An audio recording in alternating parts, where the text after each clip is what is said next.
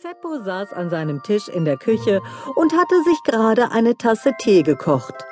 Er blickte nachdenklich aus dem Fenster seiner Drakena, der Pflanze, in der er wohnte, der Drakena Nummer 5 im großartigen Wald. Seine Drakena stand, wie viele andere auch, in der Kraftbaumsiedlung des großartigen Waldes. Genau genommen im hinteren Teil des Waldes, nicht weit vom See und gleich nahe der Felsenkette. Zeppo fand, dass seine Drakena besonders günstig gelegen war. Schließlich hatte er häufig Besuch von Eichhörnchen, Dachsen, Amseln oder anderen Tieren, die im Wald lebten. Zeppo war ein Sjerb, und die konnten nun mal mit Tieren sprechen. Da war es nicht ungewöhnlich, dass er häufig Tiere zu Besuch hatte. Und die Lage seiner Drakena, die er auch gerne als sein Haus bezeichnete, war dafür bestens geeignet. Nun saß er in dieser Drakena vor einer dampfend heißen Tasse Tee. Gina, eine seiner besten Freundinnen, hatte ihm eine neue Kräuterteemischung geschenkt. Er wollte erst mal zum Ausprobieren nur eine Tasse davon trinken. Schließlich wusste man nie, ob er auch schmeckte. Gina hatte in Zeppos Augen einen merkwürdigen Geschmack, was Tee anging.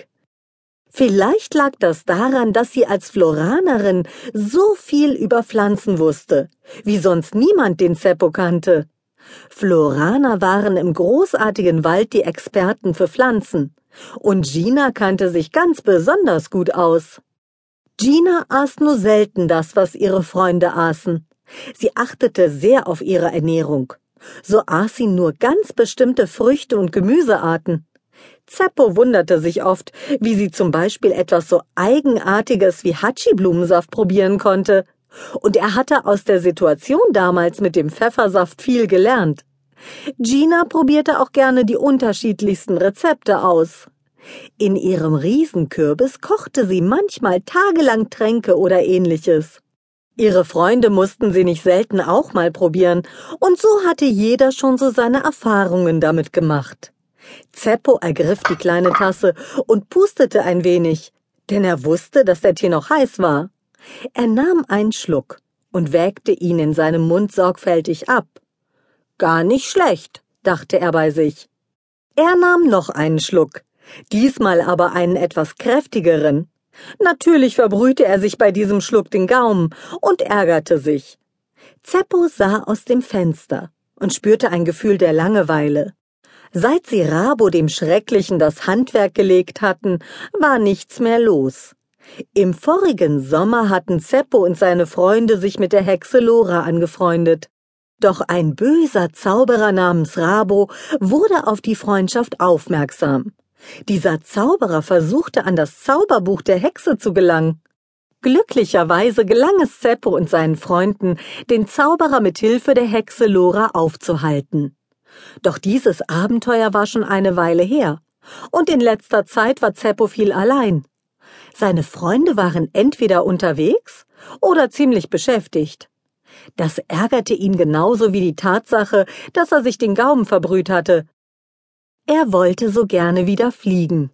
Er hatte nämlich Drachenflügel, was für einen Sjerb aus dem großartigen Wald vollkommen ungewöhnlich war. Zwar freute er sich über seine Flügel, aber er hatte sie durch eine unvorsichtige Handlung bekommen. Für ihn war das eine Kleinigkeit, aber seine Freunde würden ihm das wohl ewig vorwerfen. Dabei hatte er lediglich aus Hunger einen von Loras Keksen gegessen, und dann auf einmal wuchsen ihm Drachenflügel. Er erfuhr erst, nachdem er den Keks schon gegessen hatte, dass dieser Keks eigentlich nicht für ihn bestimmt war.